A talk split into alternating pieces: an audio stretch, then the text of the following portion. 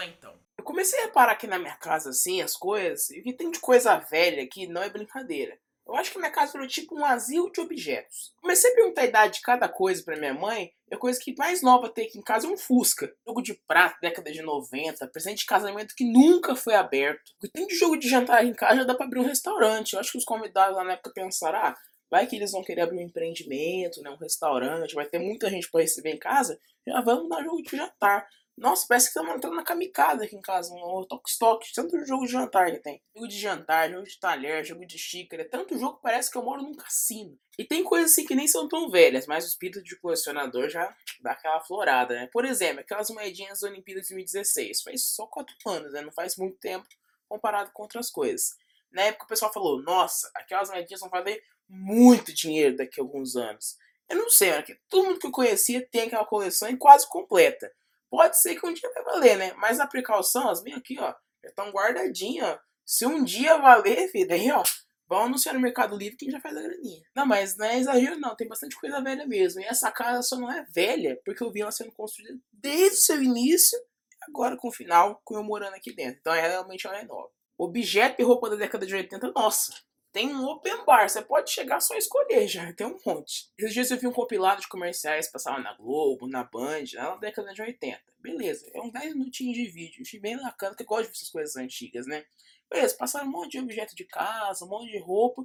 Eu comecei a reparar que a maioria que passava ali eu tinha na minha casa. Chapa para fazer pão? Tinha. Panela? Tinha. Roupa de tal jeito? Tinha. Eu terminei o vídeo, comecei a fazer as contas do que, que eu não tinha do comercial. Eu fui no museu da minha cidade, né, um museu histórico, e lá tinha uma representação de como eram as casas na época, né. Beleza, muito legal, assim, muito bem cuidado o museu. Eu comecei a olhar assim, falei, caraca, mas isso eu tenho lá em casa, a gente usa até hoje. E eu olhei pra outra representação, também tinha. E comecei a ficar até assustado. Por exemplo, um baleiro que tinha lá, tinha um parecido aqui em casa. Eu falei, caraca, minha casa é um museu mesmo. Por exemplo, esse telefone fixo está aparecendo aqui na tela. Esse aqui é o telefone fixo aqui de casa. Ele parece um Teletubbies, assim, né? essa antena. Pra quem é mais novo e não sabe que telefone fixo, é onde o Serasa liga a gente não atende. Se não for o Serasa, vai ser alguém na call center. Mas na dúvida, apareceu o DDD 011, nem atende, deixa a ligação cair. Esse telefone que eu mostrei pra vocês é muito velho. Pra você ter uma ideia, né, que ele foi criado, as pessoas faziam pintura rupestre nas cavernas, assim. O homem era nômade. Pra você ter uma ideia, a primeira ligação que o homem fez da Lua foi nesse telefone. Tá duvidando, né? Tô achando a secretária eletrônica. Ó, eu procurei lá e vou soltar aqui agora a gravação da secretária eletrônica. Ouve. It's one small step for man. One giant leap for mankind arrepia, né? Já que eu falei secretária eletrônica, secretária eletrônica é aquela voz que sai do telefone fixo quando a ligação cai. E normalmente a gente tá do lado do telefone fixo para saber quem tá ligando. É só assim, quando eu tenho o telefone pessoa tá dando recado, eu, nossa, eu nem respiro. A pessoa não sente que eu tô do outro lado da secretária eletrônica. Ela ficou estátua. Eu confesso que até meio com medo de mostrar ele aqui na internet, né? Que vai que a galera do trato feito resolve aqui em casa de comprar, né? Do nada eles apertam a campainha assim. Ah lá, são eles, ó. Neste episódio de Trato Feito, fui até o Brasil comprar um telefone antigo, quero me dar bem nessa.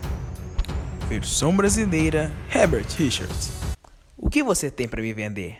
Esse meu telefone fixo tem mais de 50 anos, está em ótimo estado, não é à toa que eu uso até hoje. quero vender para ver se faço uma graninha. As coisas estão ficando mais difíceis lá em casa. Preciso pagar as contas. Eu pensei em desapegar das minhas relíquias. Elas valem ouro, são verdadeiros tesouros. Por quanto você me vende? 80 mil dólares. 80 mil dólares? Você só pode estar maluco. Isso não vale 80 mil nem a pau. 30 mil no máximo. Ele está delirando. Não sabe fazer negócios. Vamos entrar no acordo. 40 mil dólares. Menos de 50 eu não faço. Você só pode ter batido a cabeça no meio fio. Isso não é uma relíquia como você pensa. Entenda isso. Confesso que na hora foi uma dor no meu ego. Pensava que ia quitar as minhas dívidas e tirar algum lucro com isso, mas acho difícil. 40 mil estamos conversados. Beleza, negócio fechado. Foi um negócio bom para as duas partes. Eu com a relíquia e ele com o dinheiro. Sinto que o telefone valia mais, mas fazer o que? O preço que vendi está de bom tamanho. Trato feito. Trato feito sempre assim, né? A pessoa põe um preço, vai desvalorizando, depois vende pela metade. Eu nunca vi um negócio valorizar tão rápido, em tão pouco tempo. Parece até um carro zero. Agora vamos fazer aquela parte que ninguém assiste, né? Deixe seu like, inscreva-se no canal, se você gostou, compartilhe em todas as redes sociais, principalmente no Facebook aí, ou nos grupos de WhatsApp. Me sigam no Instagram, que é arroba Baracha. Depois ouve meus podcasts lá que é no Apple Podcast Spotify, que são os links que estão aqui na descrição. E até uma próxima oportunidade. Até mais. Beijão. Tchau.